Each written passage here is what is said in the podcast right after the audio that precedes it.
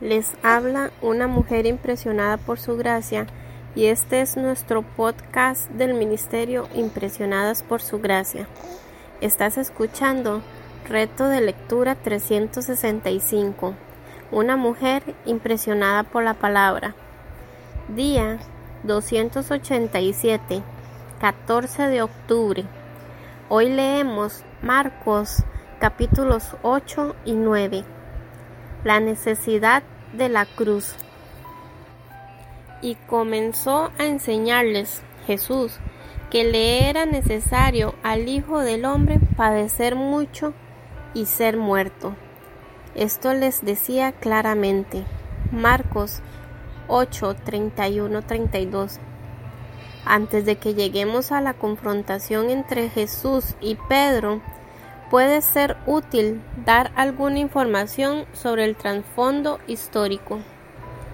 Durante más de 700 años, Israel había sido oprimido por los sucesivos imperios de Asiria, Babilonia, Persia, Grecia y Roma, con excepción de un breve periodo embriagador en el que estuvo bajo el liderazgo de los macabeos.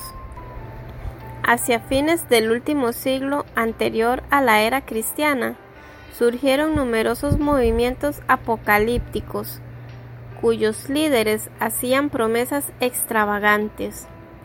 Jehová estaba a punto de intervenir por medio del Mesías, anunciaban.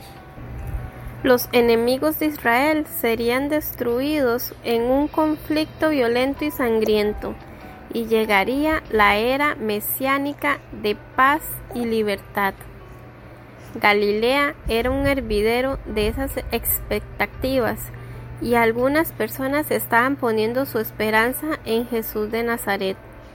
Por eso, Juan relata que entendiendo Jesús que iban a venir para apoderarse de él y hacerle rey, volvió a retirarse al monte él solo como leeremos más adelante en Juan capítulo 6 versículo 15. Jesús no había venido para ser alguna especie de Mesías por la fuerza. Por eso les ordenaba mantener silencio. Pero ahora, una vez que Pedro había confesado a Jesús como el Mesías, los discípulos debían estar dispuestos a aprender acerca de los sufrimientos del Mesías. Entonces Jesús comenzó a enseñarles, esta era enseñanza nueva, que le era necesario al Hijo del Hombre padecer mucho y ser muerto. Marcos 8:31. Además, les hablaba en forma directa y abierta. No había necesidad alguna de guardar silencio. Pedro escuchó horrorizado y luego estalló. Señor, en ninguna manera esto te acontezca. Mateo 16, 22. Él seguramente estaba familiarizado con la figura del Hijo del Hombre que se presenta en Daniel capítulo 7, a quien se le daba dominio, gloria y reino. Daniel 7:14, a fin de que todas las naciones lo adoraran. ¿Cómo era posible que el Hijo del Hombre sufriera? Era una contradicción de términos. Por eso, Pedro fue lo suficientemente imprudente como para reprender a Jesús, y ahora Jesús lo reprendería a él. Quítate de delante de mí, Satanás, dijo Mateo 16:23. El mismo Pedro que había recibido la revelación divina, ahora se había convertido en objeto del engaño satánico. Todavía hoy a veces la voz de Pedro ahoga a la voz de Cristo, porque muchos, como Pedro, niegan la necesidad de la cruz. La cruz sigue siendo piedra de tropiezo para la soberbia humana. Tomar la cruz. Si alguno quiere venir en pos de mí, niéguese a sí mismo y tome su cruz y sígame. Marcos 8:34. Me parece notable que Jesús haya pasado de referirse a su cruz a referirse luego a la nuestra. Parece que de alguna manera Él ya sabía que sería crucificado. Ahora dice que cualquiera que decida seguirlo deberá tomar su cruz.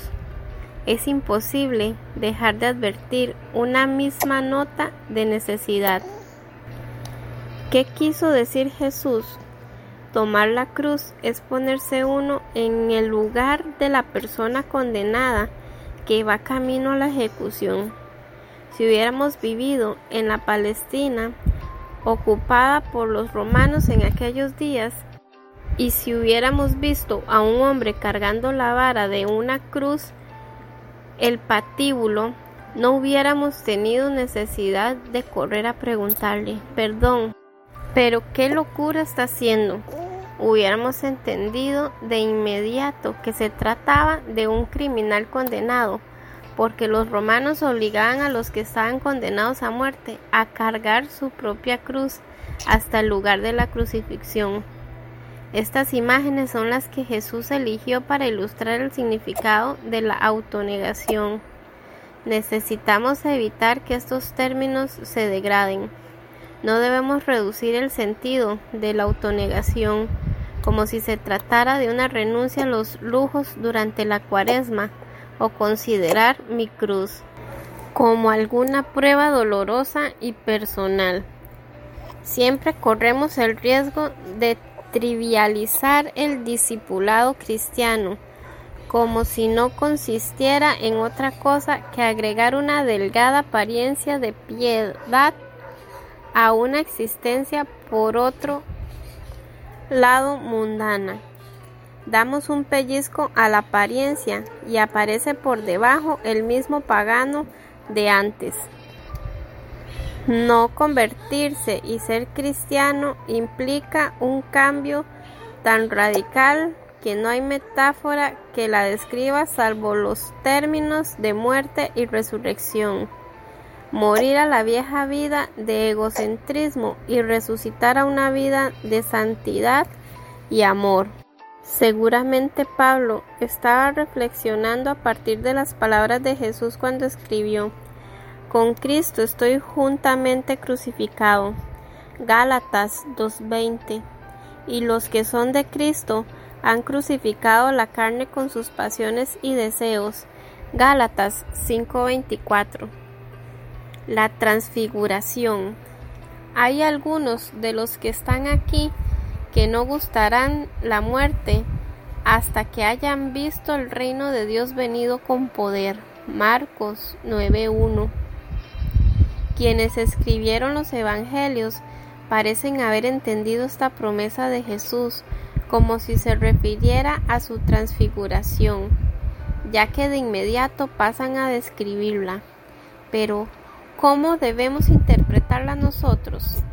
Podemos mencionar cuatro aspectos. En primer lugar, se trataba de una confirmación. Jesús había producido un impacto sobre los doce al contarles sus sufrimientos, pero ahora les da un atisbo de su gloria a fin de asegurarles que el Mesías entraría en su gloria por medio del sufrimiento. En segundo lugar, se trataba de un cumplimiento.